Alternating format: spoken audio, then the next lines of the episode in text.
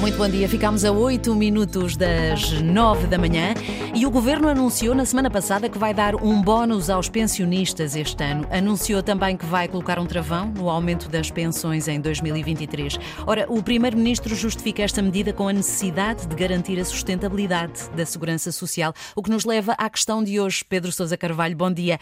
O nosso sistema dia, de segurança social está seguro ou está em risco? Bom dia. Bom dia, Mónica Viva. Uh, não está em risco, mas pode vir a estar.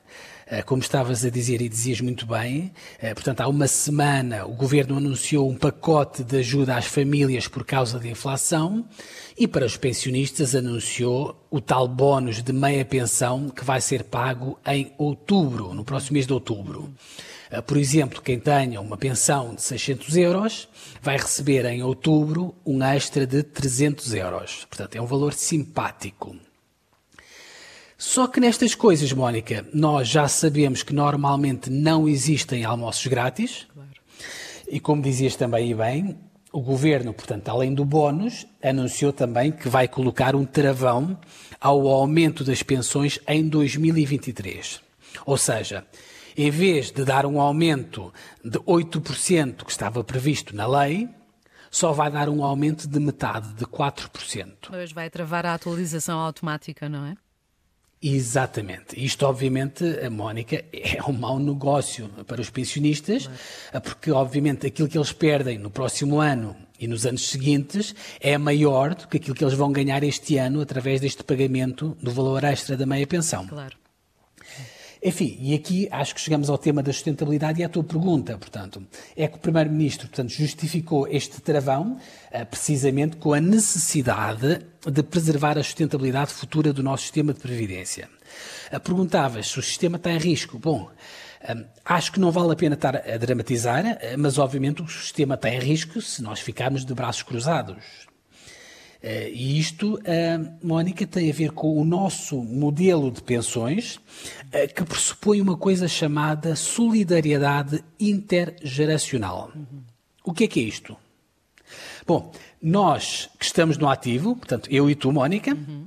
damos uma parte do nosso salário todos os meses, através da TSU, para pagar a reforma dos nossos avós, com o compromisso, naturalmente, quando chegar a nossa vez, os nossos filhos também vão descontar uma parte do salário deles para pagar a nossa pensão. Uhum. É assim que funciona o nosso sistema. Só que este, este modelo tem um problema, é que nós nesta altura temos uma população envelhecida, uma baixa natalidade e estamos aqui a assistir àquilo que os especialistas eh, chamam de inversão da pirâmide etária, ou seja, começamos a ter mais idosos ou muito mais idosos do que pessoas jovens. Uhum. Só para teres uma ideia, e os ouvintes da Antena 1, por exemplo, no último relatório sobre a sustentabilidade financeira da segurança social, eh, o governo diz que atualmente, hoje em dia, nós temos um jovem por cada 1,65 idosos. Em 2060, portanto, daqui a menos de 40 anos, vamos ter um jovem por cada três idosos. Agora imagina o que é um jovem a pagar a pensão de três idosos. Claro. Bom, isto não há, não, há, não há um modelo que aguente. Mas enfim, eu dizia há pouco que não vale a pena dramatizar, desde que, obviamente, haja coragem política para se ir fazendo ajustamentos no sistema. E atenção, nós até nos últimos anos já, já fizemos até bastante, bastantes coisas. Uh, nós já por exemplo, já aumentamos a idade da reforma. Antes era 65 anos, atualmente é 66 anos e 7 meses. Uhum. Nós também já começámos a contar toda a carreira contributiva para a formação das pensões. Lembras-te que antigamente era só os 10 dos melhores 15 anos. Exato, portanto, exatamente. Pensões, uhum. Davam pensões muito mais generosas. Hoje já não é assim.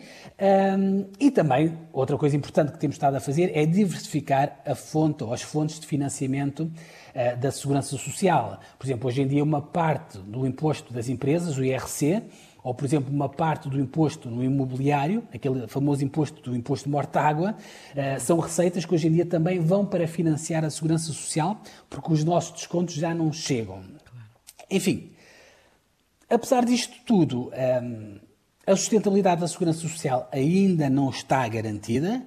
Eh, daí eu achar, eh, Mónica, que o governo fez bem a impedir que esta inflação tão alta, de 8% ou 7%, eh, se cristalize e coloque em causa a sustentabilidade futura do sistema de previdência, porque dar um aumento de 8% significa, digamos, na prática, congelar um aumento de 8%, digamos, para o resto da vida dos pensionistas. Claro. Parece-me bem, não parece que seja uma medida disparatada. O que eu não acho bem, e mesmo para terminar, mas isto, obviamente, é uma avaliação, se calhar um bocadinho mais política e mais subjetiva. O que eu não acho bem, Mónica, foi a forma uh, muito pouco clara uh, como o governo uh, anunciou este travão às pensões eh, no meio de um pacote de ajuda às famílias, ainda por cima sem explicar de uma forma clara aos portugueses as consequências futuras de um travão ao aumento das pensões. Claro. Eu acho que naquele dia que o Primeiro-Ministro apareceu à frente das televisões, ninguém percebeu, a maior parte das pessoas não percebeu o que estava em causa. Uhum.